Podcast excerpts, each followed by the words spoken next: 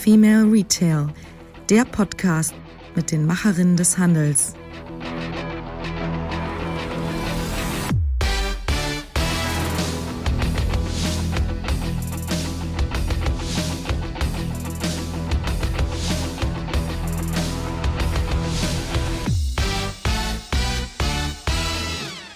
Ja, hallo und herzlich willkommen zu einer neuen Ausgabe des Female Retail Podcast.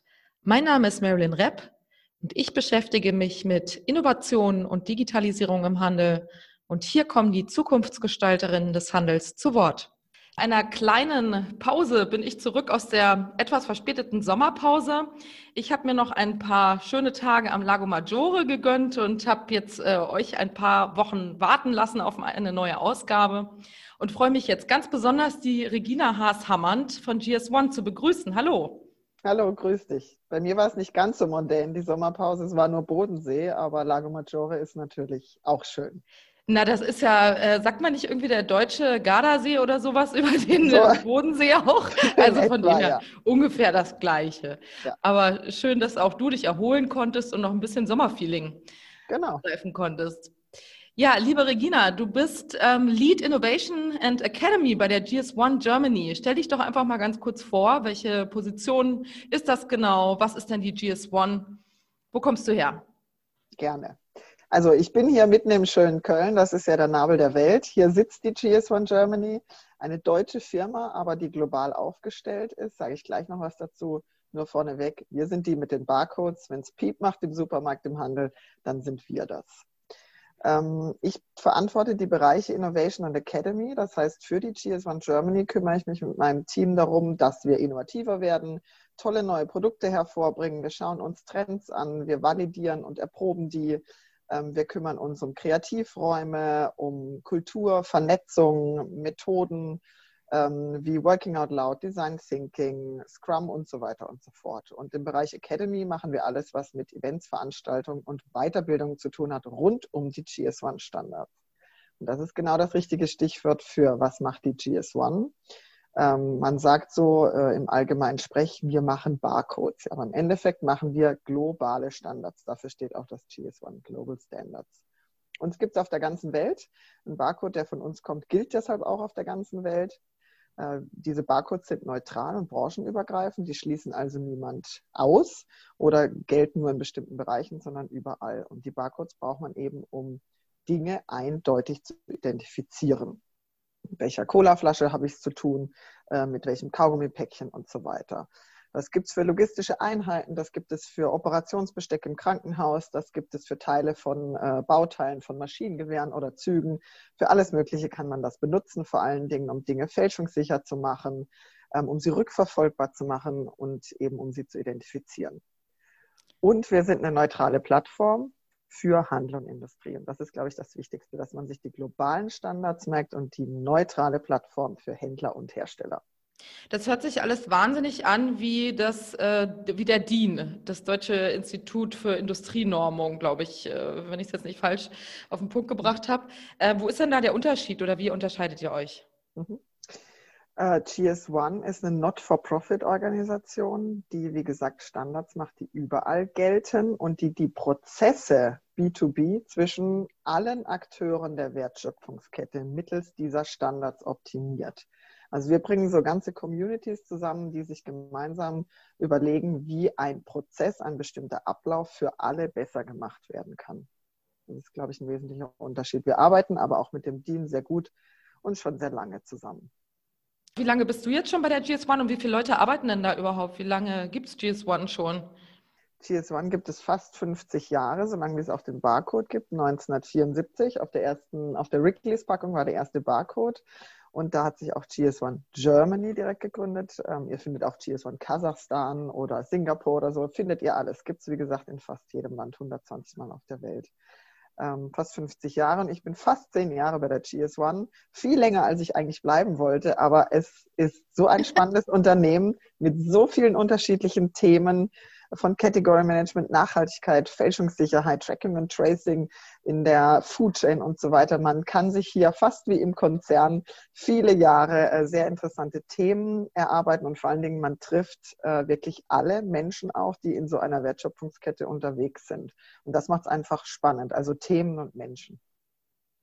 Ja, und äh, bist du auch aus dem äh, Techie-Bereich? Also alles, was du jetzt so aufgezählt hast, hört sich wahnsinnig technisch an. Das ist ja Innovation eigentlich heutzutage fast immer.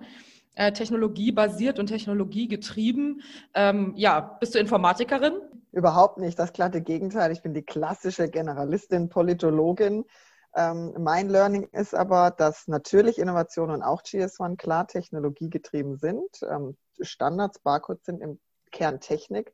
Aber alles, was es darüber hinaus braucht, damit Technik angewendet wird, dass, damit Innovationen zum Fliegen kommen, sage ich mal, ähm, da bin ich, glaube ich, ganz gut. Also das Thema Menschen zusammenzubringen, Strategien zu entwickeln, Konzepte, das Ganze wirklich anfassbar zu machen, dass es umgesetzt wird, ähm, da bin ich, glaube ich, gut drin. Und das ist das, was GS1 eben auch macht. Ja, wir machen Technologie-Barcodes, aber vor allen Dingen sind wir auch, ich sage immer, eine Mediations- äh, Bude. Also wir versuchen Partikularinteressen und Parteien, die sich vielleicht nicht immer so gut verstehen oder unterschiedliche Ziele zu haben, zusammenzubringen. Und beides braucht es, um Innovationen hervorzubringen, aber auch um Prozesse zu verbessern. Also eigentlich auch ein bisschen eine Mediationsaufgabe und Moderationsaufgabe. Ja, Ihr seid äh, eine Plattform. Ja, wie hast du das gemacht? Also wenn du jetzt aus der ähm, soziologischen, politologischen, gesellschaftswissenschaftlichen Richtung eigentlich kommst, äh, wie hast du dich da mit diesen ganzen Technologien und den ganzen Hintergründen vertraut gemacht? Hast du da Weiterbildung gemacht, ähm, einfach wahnsinnig viel gelesen? Warst du schon immer interessiert an den Themen? Genau, also alles, was du aufgezählt hast. Ich meine, Technologie ist unser aller Lebensrealität. Man kann sich dem nicht entziehen und ich war immer neugierig, auf solche Dinge, ähm, habe gelesen, habe erlebt, habe mich weitergebildet, habe immer das alles wie ein Schwamm aufgesogen. Ähm, das macht mich immer noch nicht zur Informatikerin. Wir kommen auch noch auf Blockchain heute zu sprechen. Ne? Da sitze ich mit lauter Techies zusammen. Da sind die Unterschiede dann doch ähm, sehr groß, aber mich hat immer die Schnittstelle interessiert zwischen Technologie und Business und dem Mensch als dritter Dimension. Und ähm, ich glaube, diese Dimension muss man zusammenbringen, um echte Innovation zu schaffen. Da reicht die Technologie alleine nicht aus. Ja, und, ich glaube, wie man ja, fragen kann, der einem helfen kann. Ne? Genau. Ich glaube, wenn man aus einer anderen Richtung äh, kommt, also ich bin ja auch Politologin, wir haben ja äh, beide dasselbe studiert und vielleicht einen ähnlichen Background auch, weil ich auch als Lobbyistin gearbeitet habe und jetzt eben auch viele Innovationsthemen und technologische Themen eben begleite im Handel. Ähm, dieser Background, glaube ich, ermöglicht einem auch eher äh, nachzufragen und so zu, die in Anführungsstrichen blöden Fragen zu stellen. Ne? Und äh, nur wenn die gut beantwortet werden können, ist das Produkt auch gut. Und ich glaube, solche Leute wie uns braucht es an der Stelle auch, die eben mal einen Blick aus einer ganz anderen Richtung äh, auf die Sachlage werfen und äh, die guten Fragen stellen, die auch jemand äh, stellen würde, der unbeteiligt ist. Ne? Und Absolut. einfach dieser komplett äh, komplette Blick von außen auf die Technologie, ähm, diese blöden Fragen in Anführungsstrichen, äh, bringen dann auch die Innovation weiter. Das habe ich gelernt. Absolut, kann ich nur unterstreichen. Lobbyistin war ich auch in Brüssel da habe ich eigentlich das gelernt, was man auch als Innovatorin braucht, nämlich Mehrheiten beschaffen, Menschen überzeugen. Auch Gesetze der EU ähm, bergen viele Innovationen und Veränderungen. Wie überkommt man diese Veränderungsresistenz bei Menschen? Wie überzeugt man? Wie bringt man unterschiedliche Sichtweisen und Disziplinen zusammen? Denn eine Technologie, eine technologische Neuerfindung macht ja noch kein neues Produkt, macht noch keine Innovation. Also ne, man braucht ein Businessmodell, ein Business Case, ähm, man braucht Marketing, man muss politisch-regulatorisches Umfeld mit einbeziehen. Also die Komplexität einer Innovation und einer neuen Produkteinführung, ähm, aber auch dem auf der GS1-Plattform zu agieren mit so vielen Beteiligten unterschiedlicher Interessen. Die Komplexität finde ich spannend und die wirklich zum Ergebnis zu bringen, das ist nicht einfach, aber eine tolle Herausforderung. Ähm, welche Standards habt ihr denn gerade so in der Entwicklung bei GS1? Ähm, berichte mal so ein bisschen. Jetzt wollt ihr aus dem Nähkästchen was Natürlich. Aus unserer geheimen Forschungs- und Entwicklungsabteilung. Oder was ist denn gerade äh, standardisierungswürdig ähm, oder wo drückt der Schuh gerade im Handel? Wow, da gibt es ganz ganz, ganz viele Themen. Also ich kann vielleicht mal sagen, was wir als Thema identifiziert haben im Innovationsteam, wo wir sagen, da braucht der Handel eigentlich Standards oder müsste Standards benutzen, um wirklich äh, voranzukommen. Das ist das Thema IoT. Du hattest mich ja auch im Vorfeld gefragt, was so der letzte heiße Scheiß ist, technologisch im Handel. Und wenn ich jetzt IoT sage, gähnen natürlich alle, weil alter Hut hier, Industrie 4.0 hatten wir alles und so weiter. Aber es ist ja ein Riesenthema unterschiedlicher Technologien. Und genau das ist der Punkt es kann einem manchmal langweilig werden bei GS1, weil es vom Prinzip her immer um dieselben Dinge geht. Eindeutige Identifikation, Interoper Interoperabilität und Kompatibilität. Und wenn ich jetzt IoT sage, wird eigentlich jedem klar sein, hm, ups, da geht was irgendwie nicht zusammen. Wir haben ganz viele verschiedene IoT-Technologien, ganz viele tolle, spannende Anwendungen, auch gerade von Startups, mit denen wir viele, viel zusammenarbeiten. Ähm, aber das zum großen Ganzen zusammenzusetzen und diese Schnittstellen kompatibel mhm. zu machen, sodass Systeme sich auch verbinden können und wirkliche Wertschöpfung erfolgt. Weil Shopper, Verbraucher wollen ja nicht nur irgendwo eine IoT-Anwendung ähm, und eine App und noch eine App und noch was anderes und da lockst du dich da ein und hier machst du einen Sensor und dort jenes und dieses. Die wollen ein Gesamterlebnis, ein Gesamtsystem, was für sie ohne Brüche und durchgängig ist. Und dafür brauchst du Standards. Und IoT, das wird die Zukunft sein. Darüber schaffen wir Mehrwerte für die Shopper. Und deshalb finde ich das ganz spannend. Dasselbe ähm, gilt für künstliche Intelligenz, dasselbe gilt für Blockchain. Standards werden hier ganz dringend gebraucht. Das sind Grundsatztechnologien, auch neue, so wie Blockchain, aber sie sind eben gerade an den Schnittstellen, auch zu bestehenden Systemen, nicht standardisiert. Und ähm, die Integration von sowas Altem wie EDI, elektronischem Datenaustausch und Blockchain ist spannend, weil das ersetzt sich gar nicht oder ist keine Konkurrenz, sondern das sind zwei komplementäre Dinge, die muss man aber zusammenbringen. Und ich glaube, das ist die Herausforderung für den Handel, ähm, die Technologien so zu vereinen, dass es den größten Mehrwert für die Shopper schafft. Und deren Ansprüche sind hoch. Ich kann immer wieder nur das Stichwort No Mercy bringen. Ich glaube, dass diese Haltung und Kultur der Shopper immer stärker statt weniger werden wird. Und da muss der Handel auch, ich sage bewusst, auch technologisch aufrüsten. Mhm. Ja, also weg von diesem anbieterorientierten Denken hin zum kundenzentrierten Denken. Ne? Das ist Absolut. ja für mich was, alternativlos. Genau, aber was, äh, was wir jetzt eben auch durch die Corona-Krise nochmal insbesondere sehen, dass wir die Probleme eben nicht von äh, den Händlern her denken dürfen, sondern die Probleme müssen vom Kunden, vom Verbraucher her gedacht werden. Und nur was dem passt und was dem gefällt, wird sich am Ende durchsetzen. Und es bringt überhaupt nichts, wenn wir sagen, na, es war doch so schön gestern mit den äh, ganzen vielen schönen Einzelhändlern in den Städten und äh, was machen wir jetzt? Äh, die sollen jetzt alle wieder dahin einkaufen gehen. Nein, wir müssen gucken, wie bringen wir den Handel zusammen mit den Interessen und den heutigen Ansprüchen der Kunden. Ja, und äh, dieses, diese Sichtweise darf man halt nie aus dem Blick ähm, verlieren. Tun aber ja. viele in der Diskussion oft. Genau. Also ich glaube, dass ähm, der Handel ganz dringend diese kundenzentrierte, äh, kundenzentrierte Sichtweise in alle Aktivitäten und Prozesse übersetzen muss. Das hört sich so einfach an, ja, wir denken vom Kunden aus. Das kennen wir in diesem jahrzehntealten Konzept Efficient Consumer Response, das aber wirklich konsequent durchzudeklinieren und im Alltag zu leben. Das ist auch eine Disziplinfrage. Wir kommen später noch darauf zu sprechen, dass Innovation ganz viel Disziplin, harte Arbeit ist. Also sich immer wieder, müssen auch wir Innovatoren tun, zu sagen, nicht, wir denken uns was aus, weil es wird so schön in unser Portfolio passen oder in unseren Kostenrahmen oder so. Und es gefällt nee, mir persönlich so gibt, gut. Ne? Ja. Ich finde es einfach so schön.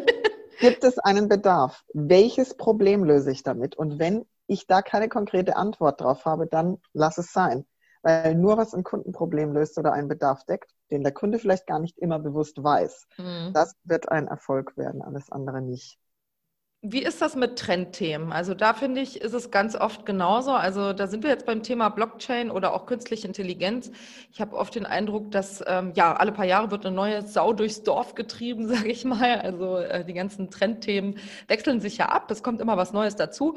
Und dann versuchen alle auf den Zug aufzuspringen, sei es Politik, sei es Wirtschaft oder äh, sonstige Player und versuchen jetzt irgendwas mit dieser Technologie zu machen. Also den Eindruck hatte ich ehrlich gesagt ganz stark beim Thema Blockchain. Ähm, jetzt haben wir ja ein neues Trendthema ähm, nachfolgend schon, nämlich künstliche Intelligenz. Da sehe ich die Einsatzbereiche sehr viel breiter aufgestellt mhm. als beim Thema Blockchain. Ähm, du hast mich aber vom Gegenteil überzeugt, denn ihr habt nämlich äh, im Moment ein ganz spannendes ähm, Projekt zum Thema Blockchain laufen, das also wirklich Probleme löst und nicht äh, nur der Blockchain-Willen eingesetzt wird. Erzähl genau. doch mal davon. Unser Projekt heißt Block for Log, also Blockchain for Logistics. Und ähm, natürlich ist es im Kern, kommt es aus dem Innovationsbereich, aus der Trendforschung. Es gibt Blockchain, neue Grundlagentechnologie, was kann man alles damit machen? Aber unsere Credo war immer, wir kommen vom Anwendungsfall, und zwar vom Business-prozessualen Anwendungsfall, in dem Falle Ladungsträgertausch, ähm, und benutzen die Technologie wirklich nur als Mittel zum Zweck. Und das ist, glaube ich, auch so ein Perspektivthema. Wir kommen nicht von der Technologie, wir kommen mhm. vom Anwendungsfall. Es geht darum, Ladungsträgertausch, was heute rein auf Papier stattfindet, digital zu machen. Entschuldigung, Ladungsträgertausch. Jetzt muss ich noch mal kurz nachfragen. Da das ist um die Palette. klassische Palette, genau. Die Palette, okay. ähm, die Gitterbox, äh, die Fleischkiste, Super. alles, was es da so gibt. Ähm, wir haben, glaube ich, zwölf Ladungsträger im Portfolio der Lösung sozusagen. Also alles so mit Ware von den Herstellern zum Handel ähm, und dort innerhalb der Verteilzentren transportiert und weiterverteilt wird. Und die Dokumentation darüber, welcher Ladungsträger mit welcher Ware wann wohin kam, mhm. in welchem Umfang. Das ist heute alles auf Papier schön mit dreimal Durchschlag, abordnen, abheften ähm, im Leitsordner und so. Also da sind viele Menschen noch mit steinzeitlichen Methoden beschäftigt. Und das effizient und transparent zu bekommen mittels Blockchain, das war unser Ziel. Warum Blockchain? Fragen dann immer alle, das könntest du doch auch mit einer zentralen Datenbank machen. Naja, wir haben halt sehr schnell herausgefunden, dass die Daten, um die es hier geht, ähm, durchaus kritisch sind mhm. und dass man die nicht einer zentralen Stelle anvertrauen will, ähm, sondern dass Blockchain äh, gerade für dieses System, wo viele Akteure miteinander zusammenarbeiten müssen, ohne dass es eine zentrale Stelle gibt, zumindest in den offenen Pools des Ladungsträgertausches, Blockchain eine tolle Möglichkeit wäre. Wir haben ganz viel gelernt in dem Projekt, was wir schon 2018 pilotiert haben, was 2021 auf den Markt kommen soll. Und auch hier ist es wieder nicht die Technologie im Endeffekt, die der springende Punkt ist, sondern dass wir einen Businessprozess wirklich verändern und eine Kultur. Blockchain ist ja eine Peer-to-Peer-Technologie, das heißt, da gibt es nicht den einen Chef, das eine Unternehmen, ähm, was im Lied ist, sondern irgendwie sind alle gleich und müssen das auch gemeinsam hinkriegen. Das hat wahnsinnige kulturelle Implikationen für die Zusammenarbeit von Händlern, Herstellern, Logistik- und Technologieunternehmen. Aber es ist einfach total spannend zu sehen. Es gibt diesen Trend, diese neue Grundlagentechnologie. Wir versuchen, die zu validieren, praktisch anzuwenden ähm, und vor allen Dingen wirklich einen Business-Mehrwert zu schaffen, indem wir Papier einsparen, alles digital machen und transparent. Und dadurch eröffnen sich völlig neue Optimierungspotenziale. Und das finde ich spannend und eine ganz neue Dynamik auch. Viele Unternehmen kommen auf uns zu und sagen, ja, wenn wir das gemacht haben, könnten wir noch das und das dran anbauen. Ist alles richtig. Also diese Erfahrung von, wenn man wirklich gemeinschaftlich so angeht, so einen Prozess zu optimieren und sich auf dieses Neuland wagt, das auch mit einer sehr neuen Technologie zu machen, dann kommt ganz viel in Bewegung. Aber natürlich stellen wir auch fest bei dem Projekt, was immer in der Innovationsarbeit gilt, man muss eben auch Rückschläge verkraften können und man muss aushalten können, dass nicht alles sicher ist und man nicht alles kontrollieren und im Vorhinein planen kann, so wie das ähm, bei Themengebieten ist, wo man schon einfach mehr drüber weiß.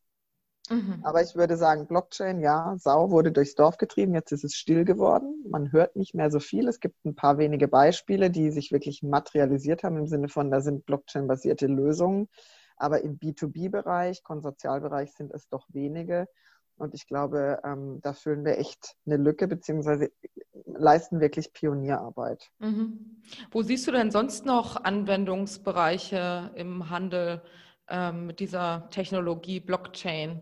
Viele sagen ja, äh, viele kommen ja immer sofort auf das ganze Thema ähm, Lieferkettentransparenz zu sprechen.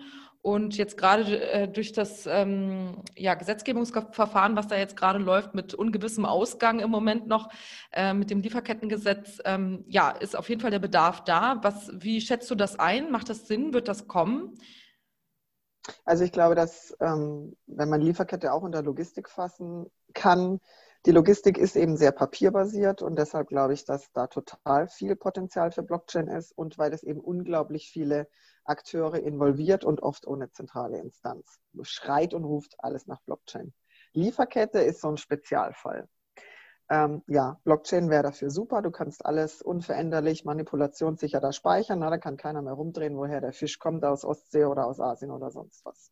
Nicht, ich halte es für nicht ganz so einfach, denn. Äh, ja, warte, wie, warte. Jetzt sorry. aber. Wie, ganz genau. Innovatoren untypisch sage ich nicht ja und, sondern ich sage ja, aber. Ja, aber, das ist alles nichts ohne gute Daten. Wir wissen das wirklich, ähm, dass wenn die Daten nicht validiert, nicht vollständig, nicht qualitativ hochwertig sind, dann hast du einfach nur Mist auf der Blockchain. Du hast es zwar für immer unveränderlich dokumentiert, aber was bringt es dir? Es ist nicht das, die Information, das Ergebnis, was du möchtest. Also das große Problem der Datenqualität und der Durchgängigkeit der Daten. Wer garantiert das?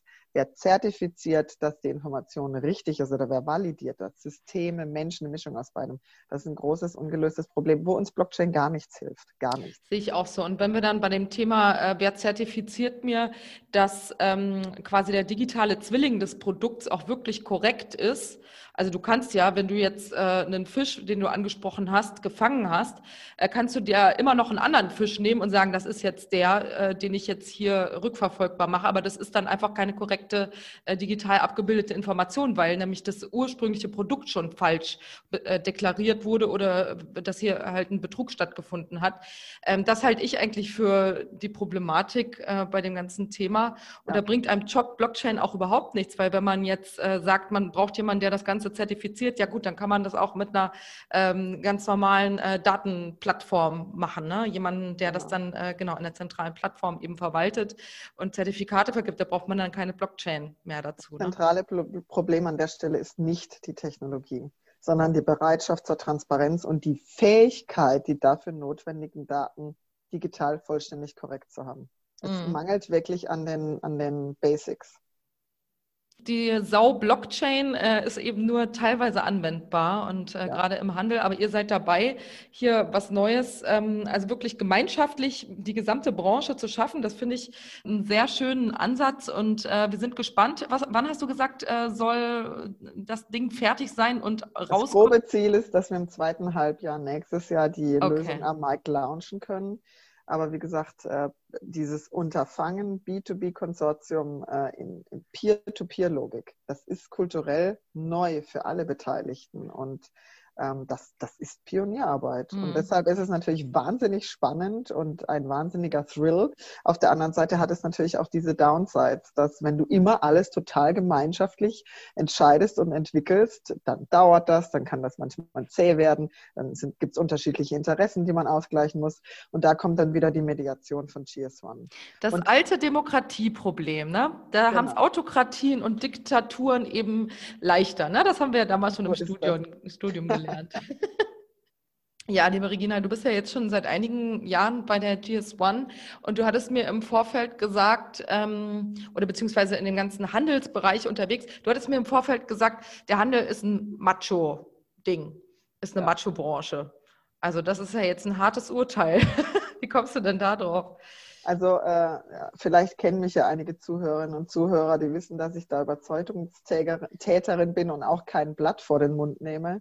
Ähm, ich war auch lange im logistischen Bereich ähm, tätig und das ist auch sehr männerdominiert, ähm, aber auf eine andere Art und Weise als der Handel. Der Handel hat aus meiner Sicht wirklich auch ein strukturelles Problem, dass er die Frauen nicht richtig an Bord und schon gar nicht in Entscheidungspositionen bekommt. Und da gibt es, finde ich, deutlich beobachtbar an vielen Stellen, an vielen kleinen Beispielen festzumachen, einfach eine Kultur, die absolut männerfokussiert und männerlastig ist. Also man muss sich nur Handelsveranstaltungen anschauen, wer auf dem Podium sitzt. Ich bin auch Teil von so einer Initiative, die solche Panels mittlerweile ähm, boykottiert, weil ich werde auch viel angesprochen, Mensch, wir bräuchten noch eine Frau, ähm, würden sie sich nicht dafür hergeben, sozusagen. Dann sage ich, nee, dafür gebe ich mich nicht her. Wenn du nicht noch zwei andere Frauen äh, beschaffst, die kompetent sind, aber die gibt es ja gar nicht, ne? Ja, ja. Ähm, dann mache ich das nicht. Und ich glaube, das schadet jeder Branche und äh, jedem Team, wenn es nicht divers ist. Und ich glaube, dass da auch ganz alte, festgefahrene Strukturen durchbrochen werden müssen. Da gibt es natürlich Bewegung an der einen oder anderen Stelle. Äh, aber wie gesagt, man muss sich nur die Panels anschauen, wer was veröffentlicht, äh, wie in Interviews ist. Das ist sehr symptomatisch für den Zustand in der Branche. Ja, was hast du dann persönlich erlebt ähm, an Geschichten, genau. die dich dazu diesem Urteil bringen, dass eben gerade der Handel besonders eine Macho-Branche mhm. ist? Na, ich will jetzt nicht zu sehr draufhauen, aber wenn man, wie gesagt, bei GS1 kommen wir mit äh, allen Parteien in Kontakt. In, bei den Herstellern sieht das anders aus. Da gibt es mehr Frauen. Also es mhm. ist einfach so, sorry, auch in Entscheidungspositionen und der Umgang untereinander ähm, ist auch anders. Also wenn man Termine beim Handel hat, ähm, dann ist es mir schon mehr als einmal passiert, dass man dachte, weil gut, ich war schon mal jünger, aber immer noch recht junge Frau, die bringt bestimmt den Kaffee. Ähm, und ich musste dann richtig stellen, dass ich nicht die bin, die den Kaffee bringt, sondern auch gerne einen trinken würde, weil ich der Termin bin, ne, den die Person hat. Also da gibt es viele Spielarten und da sind mir viele Dinge passiert, muss ich wirklich sagen. Auch äh, was mehr über so Verwechslungen hinausging, sondern schon wirklich unter der Gürtellinie war. Also es ist auffällig, wie viele Situationen es in der mhm. Richtung gab. Ja, wie, wie reagiert man dann? Also ich nehme das eigentlich immer mit Humor. Ich finde das cool. Ähm, ich wüte zwar innerlich, aber ich finde es eigentlich witzig, weil wir sind 2021 und da gibt es die ewig Unbelehrbaren, die eben denken, dass das immer noch so läuft. Und die sind wirklich auch überzeugt davon, die meinen das gar nicht böse. Das ist die Welt, in der sie leben. Und ganz rational gesehen, das ist einfach ein Wettbewerbsnachteil für den Handel alles, was rein weiß und männlich ist, wird nicht das beste Ergebnis liefern. Nicht nur im Handel, sondern überall sonst auch. Hast du das auch ähm, selbst in deinen Teams erlebt, dass diversere Teams bessere Ergebnisse erzielen? Auf jeden Fall. Also ähm, ich bin, hallo alle Mädels da draußen, ganz alleine als Frau in unserem Blockchain-Projekt. Da sind, ich glaube, oh. 50 oder 60 Personen, die sind alle männlich und so mittelalt und weiß. Und das ist schon recht eindimensional. Und ich würde behaupten, ich meine, das beweisen zig äh, Studien aus, von Jahrzehnten, dass es auch diesem Projekt gut tun würde, wenn wir hm. weiblicher werden würden oder einfach diverser. Und ich glaube, da müssen die Frauen sich auch an die eigene Nase packen. Wir können das. Wir müssen es aber auch einfach machen. Einfordern also, ähm, auch. Genau, die große feministische äh, Ikone und Bundesrichterin Ruth Bader Ginsburg ist ja jetzt äh, gestern, vorgestern gestorben und die hat immer so gern gesagt, I dissent, also ich widerspreche. Und ich glaube, das müssen wir Frauen uns deutlich mehr angewöhnen, auch im Handel. Einfach sagen, ich widerspreche, das ist anders, wir machen das jetzt anders und ich sag dir wie.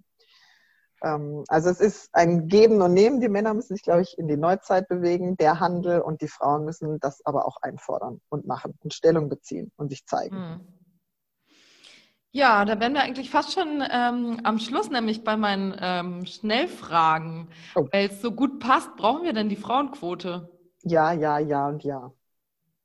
Überall, es ist immer. so verrückt. Es ist so verrückt. Ich habe jetzt wirklich schon viele Gespräche geführt äh, mit Frauen in der Handelsbranche, führenden Frauen in der Handelsbranche, die auch schon lange in der Branche unterwegs sind. Und ich habe nicht eine gehabt bisher, die gesagt hat, wir brauchen die Frauenquote nicht. Also nur mal so als Denkanstoß für alle Zuhörerinnen und Zuhörer also, da draußen. Ich bin ja keine Statistikerin, aber wenn man sich einfach mal die Abschlüsse anschaut, ne, sind wir einfach die Besseren. Wir machen die besseren Abschlüsse, wir haben die bessere Ausbildung und irgendwann tauchen wir nicht mehr auf. Das ist natürlich natürlich ein komplexes Konglomerat an Gründen. Hat auch das Thema Kinder, Kinderversorgung und so weiter viel drumherum damit zu tun. Ich glaube aber einfach, dass die strukturelle Benachteiligung über so lange Zeit, Jahrhunderte gewachsen ist, dass man nicht einfach mit Hallo, hier bin ich ein Kompetent und das reicht. Es reicht eben nicht. Also ähm, muss es Instrumente geben, um die Frauen da reinzudrücken mit aller Macht, ja. Und mhm. ich glaube, es gibt genügend kompetente Frauen, dass niemand da draußen Angst haben muss, dass auf seinen Aufsichtsratposten, wo ja sonst nur kompetente Männer sitzen, das wissen wir alle, eine inkompetente Frau kommt. Das glaube ich nicht. Die Befürchtung ist statistisch gesehen äußerst gering. Mhm. Es gibt ja viele Leute, die sagen, wir haben derzeit eine Männerquote, denn äh, ja. viele werden eben, genau, viele Männer bekommen nur eine Position, weil sie eben ein Mann sind und weil sie ja. weiß sind und nicht ja. aufgrund ihrer Qualifikation. Ich muss ehrlich sagen, ich habe das auch öfters erlebt in meinem Berufsleben, jetzt in den letzten Jahren, ähm, dass es schon auffällig ist, dass äh, jemand, der die Macht hat, Personen einzustellen, äh, dass die Person, die er einstellt, sehr auffällig ihm ähneln. Mhm. Sehr, sehr auffällig. Und ähm, genau, das ist halt ein strukturelles Problem, dass eben in Entscheidungspositionen eben genau diese weißen älteren Männer sind und sie suchen die aus, die so sind wie sie selbst. Und das sind eben sehr genau. selten Frauen, sondern immer äh, auch alte oder jüngere weiße Männer. Und äh, das ist für mich eher eine, eine Männerquote als eine Frauenquote. Ja, genau. So, und äh, nur so viel dass, äh, dazu, dass äh, eben viele sagen, naja, Frauenquote, wir wollen ja keine Quotenfrau haben. Im Moment haben wir sehr viele Quotenmänner. Jetzt sind wir hier ein bisschen ausgebrochen aus der Schnellfragerunde. Wer innovativ sein will, braucht drei Dinge. Ich glaube, man braucht vom Grundsatz her zwei Dinge. Das, was ich den Transpirationsfaktor nenne, also Hartnäckigkeit, Willen, Disziplin, dranbleiben, dich reinbeißen, nicht aufgeben, Fail-Forward-Rückschläge wegstecken und als Learning nehmen. Transpirationsfaktor und der Inspirationsfaktor ist, Mann, Mut, Experimentierfreude, Neugier auf Menschen und Themen. Du musst was lernen wollen, was entdecken wollen, keine Angst vor Risiken haben. Äh, Impul also Impulse aufsaugen und umsetzen. Das ist Inspiration. Wow, jetzt haben wir bestimmt 15 äh, Tipps bekommen. Wunderbar, vielen Dank dafür. Du hattest es vorhin schon kurz angesprochen. Was ist der nächste heiße Scheiß an Technologien im Handel? Ich hoffe, dass endlich der kassenlose Supermarkt kommt. Ne? Also, äh, dass nicht nur Amazon da investiert, sondern wir alle, ich meine, in allen Design Thinking Workshops, die wir je gemacht haben, rund um das Thema, was wünschen sich Kunden im Handel, war immer nur, mach diesen Checkout-Prozess, die Kasse weg. Ich will einfach rauslaufen können. Das ist jetzt kein Technologiethema, also im Hintergrund natürlich schon, aber der Anwendungsfall. Ansonsten bin ich überzeugt von IoT. Das ist einfach, die Technologien sind soweit. Es geht nur noch darum, die Puzzleteile zusammenzusetzen. Und das kann so einen krassen Mehrwert einfach schaffen. Du hast vorhin künstliche Intelligenz genannt. Auch das ist ein riesen Buzzword, wo super viel dahinter ist. Aber die systematische Benutzung von Daten durch den Handel könnte viel weiter sein, viel, viel weiter. Und die Kombination IoT, KI, da steckt so viel drin, also Wahnsinn. Und KI, ne, um noch eine Anwendung zu nennen, Voice Commerce halte ich persönlich, das wird auch strukturell wahnsinnig viel für den Handel verändern. Mhm. Dass die Leute nichts mehr eintippen, gar nicht mehr sagen, äh, wo ist Restaurant XY, sondern mhm. sagen einfach nur noch, ich habe Hunger. Und die künstliche Intelligenz wird hoffentlich sagen, der Rewe um die Ecke noch super offen mit seinem Kaffee. Und da gibt es heute dein Lieblingsessen, nämlich Low Carb, Avocado, whatsoever. Und auch hier wieder nur, wir müssen uns überlegen, wie Technologien sind reines Mittel zum Zweck, uns helfen können, Shopperbedürfnisse zu bedienen, nicht mehr, nicht weniger. Und dann sind wir an der richtigen Stelle. Wunderbares Schlusswort, liebe Regina. Ich muss mich herzlich bei dir bedanken für diese tollen Einblicke und es ist auch sehr spannend. Du lebst schon im Jahr 2021, wie du vorhin gesagt hast. Das zeigt auf jeden Fall, du lebst in der Zukunft. Herzlichen Dank, dass du da warst und bis bald. Liebe Marilyn, ich habe mich bei dir zu bedanken. Hat Spaß gemacht. Schön. Mach's gut.